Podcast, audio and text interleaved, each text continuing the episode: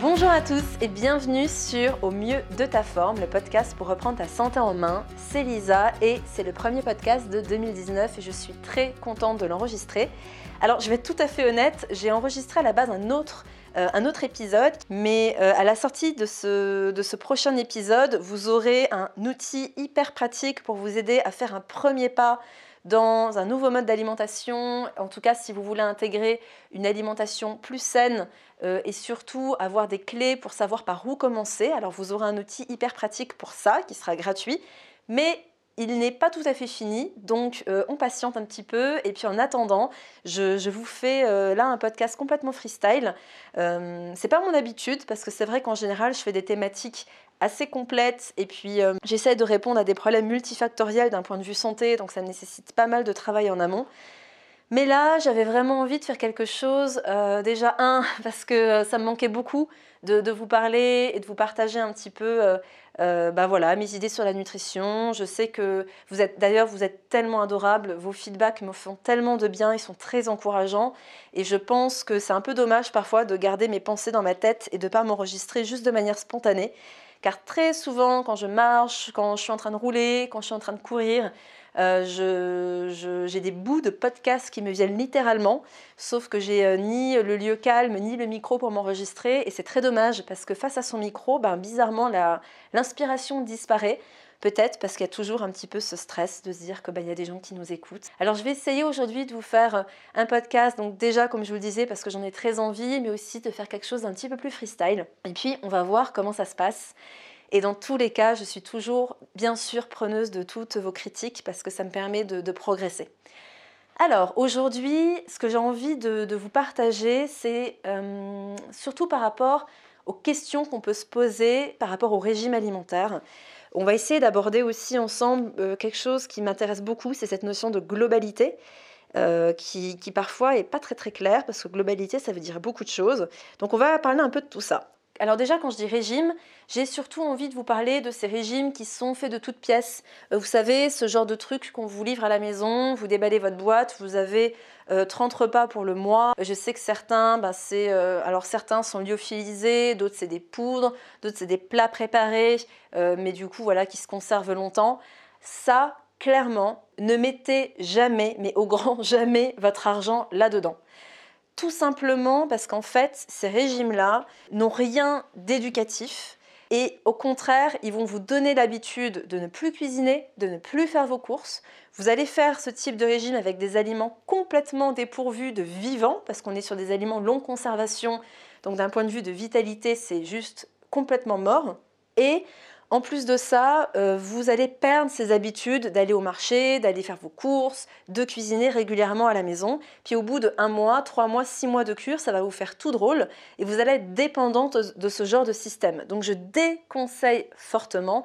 En plus, très souvent, ces régimes-là ben, ne choisissent pas forcément les meilleurs ingrédients. Ça peut contenir du gluten, ça peut contenir de la caséine, donc de la protéine de lait qui est pro-inflammatoire. Euh, ça va être riche en protéines parce que ben voilà, ils ont très bien compris que de manger très protéiné augmente le métabolisme, permet d'éviter la fonte de masse musculaire. Puis très souvent, ben, on perd du poids parce qu'on diminue la quantité de graisse et de glucides. Mais euh, je déconseille complètement, on n'est plus du tout dans de l'alimentation, on est vraiment dans un truc, euh, excusez-moi le terme, hein, mais arriéré. Je pense que on en est à un point où on doit mettre beaucoup plus de conscience et de, je sais pas, de globalité en fait dans ce qu'on mange. Et quand on nourrit notre corps, c'est bien plus que lui apporter des protéines, euh, des glucides et des graisses. Il y a autre chose qui se passe. Et de prendre des plats à réchauffer au micro-ondes. Alors en plus au micro-ondes, je vous en parle même pas, mais bon, j'y reviendrai. j'y reviendrai. Donc non, ça franchement, vous oubliez aucun intérêt, ni à moyen, ni à court, ni à long terme. Et très certainement, et j'en suis convaincue parce que j'en vois très régulièrement en consultation, les personnes qui perdent du poids avec ce genre de régime en reprennent droit derrière. Un, parce qu'elles ont fait quelque chose d'hyper protéiné et dès qu'elles remangent des aliments qu'elles ont euh, chez elles ou au restaurant, ben, forcément elles reprennent du poids. Et deuxièmement, elles ont été complètement euh, déshabituées à cuisiner et à préparer des plats et elles n'ont surtout pas été éduquées à comment faire autrement. Donc après ce genre de régime, elles vont reprendre leurs vieilles habitudes, elles vont cuisiner pas comme il faut, ou en tout cas en trop grande quantité, ou alors avec des mauvais aliments. Et puis bah forcément, le poids revient. Donc ça déjà, juste, il faut dégager, c'est indéniable. Après, euh, je pense que j'en parlerai un petit peu dans le prochain podcast aussi, où je vous parlais de ce côté restriction-privation qui est extrêmement important euh, quand, on, veut faire un régime. C'est vraiment un état d'esprit sur lequel il faut travailler. Mais l'autre chose euh, par rapport au régime, c'est ben, lequel est meilleur au final? Est-ce que de manger plutôt vegan, de manger plutôt paléo, de manger plutôt cétogène Qu'est-ce qui est le plus, le plus adapté à l'être humain? Parce que c'est quand même une question qu'on pose très souvent. Alors, pour ceux qui débarquent et qui ne savent pas du tout de quoi je parle quand je parle de ces régimes-là, il faut savoir qu'il euh, y a plusieurs courants qui euh, donnent d'excellents résultats sur la santé de certaines personnes. Et ces courants-là sont complètement opposés. On va avoir par exemple euh, la diète cétogène, qui est une diète qui va vraiment privilégier de 60 à 70% tous les aliments riches en graisse dans l'alimentation. Il y aura un petit peu de protéines, un peu de légumes et les glucides, donc tous les sucres vont être réduits au minimum, au strict minimum. Ça, ça va permettre en fait d'imiter les effets du jeûne, de faire rentrer le corps en cétose et la cétose va permettre au corps d'utiliser la graisse comme carburant au lieu du sucre. Donc dans le cadre de cancer, car le cancer se nourrit de sucre, mais aussi dans le cadre de perte de poids, de sèche, de maladies dégénératives, on se rend compte que ça a des effets quand même très intéressants. Ensuite, le régime paléo, c'est un régime qui est vraiment basé sur l'alimentation ancestrale de l'être humain, c'est-à-dire à, l'époque du paléolithique. On mangeait de la viande, euh, du poisson, en tout cas des choses qu'on chassait, des choses qu'on cueillait, et donc on avait une alimentation qui était dépourvue de céréales et de légumineuses. Donc dans le paléolithique, on va manger viande, poisson, des œufs, des légumes, des fruits et des oléagineux comme les amandes, les noix, les noisettes, etc. Et dans les régimes véganes, où là aussi il y a de très bons résultats et de très belles régénérations qui se passent euh, d'un point de vue de la santé, eh ben, on ne mange aucun produit animaux. C'est-à-dire qu'on va vraiment être sur du 100% plant-based, ce qu'on appelle l'alimentation plant-based, c'est vraiment à base de plantes. Alors pour les puristes, c'est 100% végétal et pour d'autres, c'est un peu ce que je pratique, c'est 80-90% végétal et on intègre un petit peu de produits animaux. Et en fait, ces régimes sont complètement opposés, clairement, complètement opposés, mais on voit des bénéfices santé. Et chacun prêche pour sa paroisse. Hein. Chacun va dire non, euh, cétogène c'est mieux, euh, non, vegan c'est mieux, etc., etc. Moi, ce que j'ai envie de vous dire, peu importe le régime que vous allez prendre, le plus important, c'est de manger, allez, 90% naturel, si ce n'est 100% naturel des aliments frais, des aliments qui viennent de la nature, des aliments que quand vous les avez dans les mains, vous savez les reconnaître. Vous savez si vous avez une pomme dans la main, si vous avez euh, du, sucre, si vous avez euh, du blé, si vous avez un poulet, si vous avez un œuf. Quand ça commence à être complètement déstructuré, que ça ressemble à rien et que c'est juste l'étiquette qui vous indique ce qu'il y a dedans, vous dégagez ça de votre alimentation ou en tout cas vous le réduisez au maximum. Allez, 5-10% de votre alimentation, grand maximum plus vous allez manger vrai, mieux ce sera. Et en fait, ce que je trouve parfois désolant, c'est que j'ai des personnes qui mangent n'importe quoi du matin au soir, euh, croissant, café, sucre, plat industriel, euh, restaurant, euh, sauce industrielle, etc.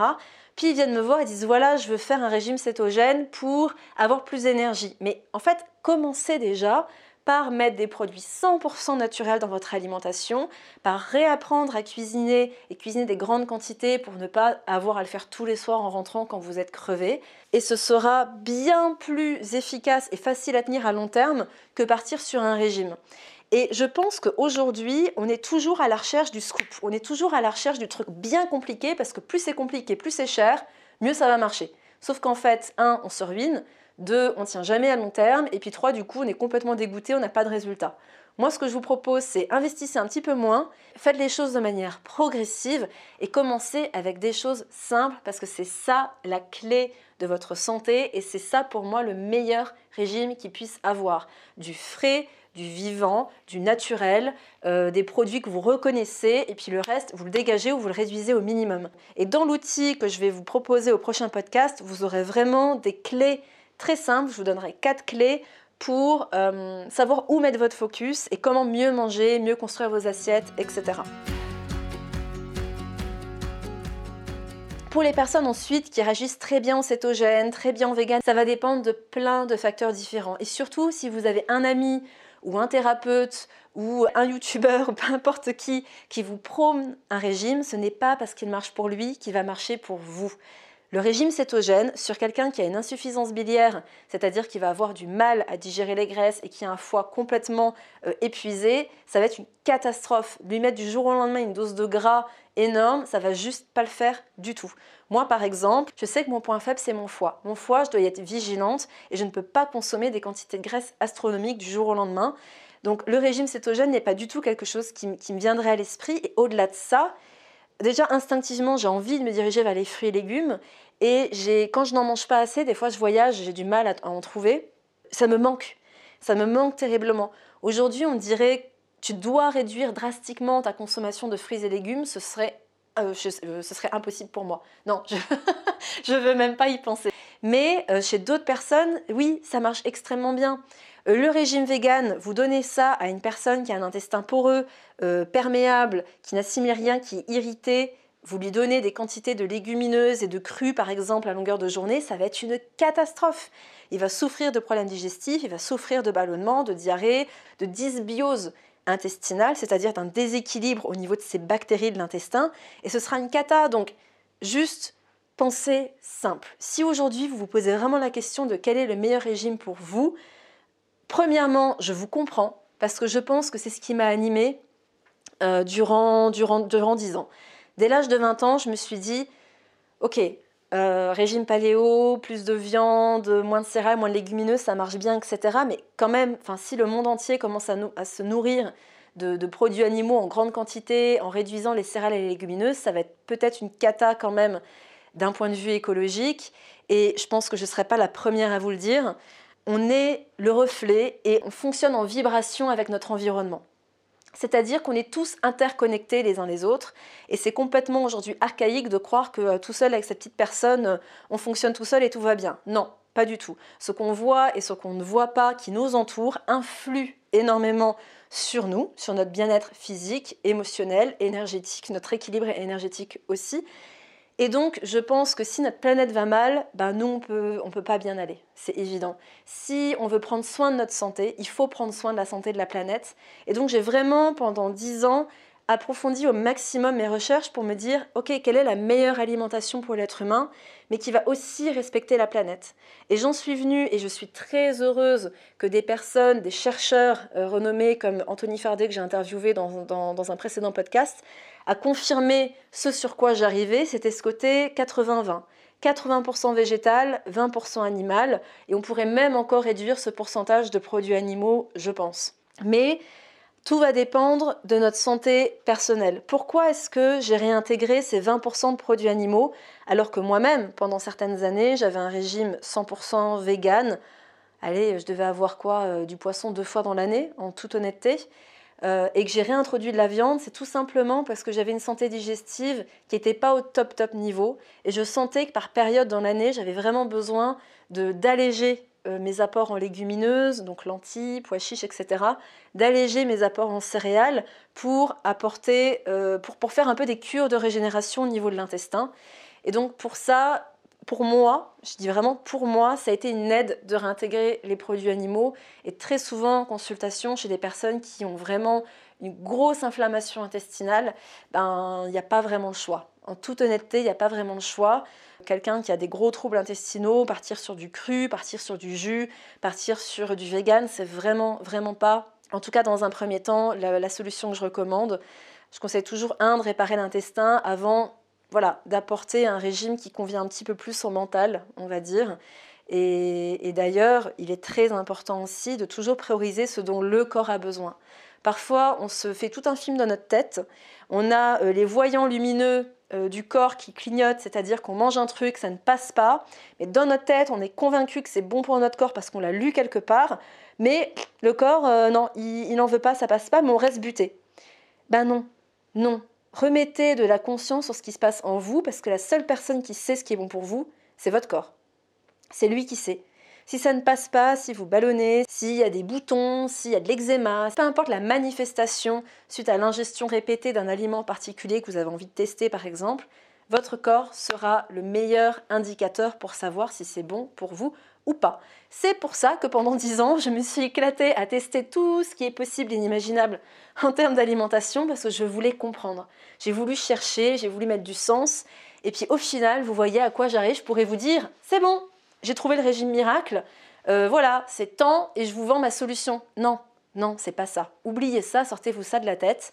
La solution, c'est du frais, du naturel, euh, du local. C'est de mettre de la conscience sur la qualité des produits que vous allez prendre parce que la qualité de ces produits veut dire aussi la qualité de production, d'où est-ce qu'ils viennent, leur impact écologique.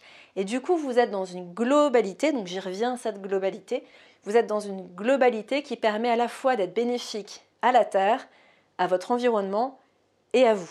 Et là, on est dans quelque chose d'intéressant. Là, on est dans un régime adapté à l'être humain qui vit dans un environnement et qui fait les choses avec respect. Voilà ce que j'avais envie de vous dire aujourd'hui. Donc si vous avez des questions par rapport à ça, évidemment, comme toujours, n'hésitez pas à me les poser, ça me fait toujours très plaisir. Euh, si vous voulez évidemment m'aider à faire connaître ce podcast, à le diffuser, à aider un maximum de personnes à prendre conscience de ce qu'elles mangent, de ce qu'elles mettent dans leur assiette, etc., s'il vous plaît, partagez-le.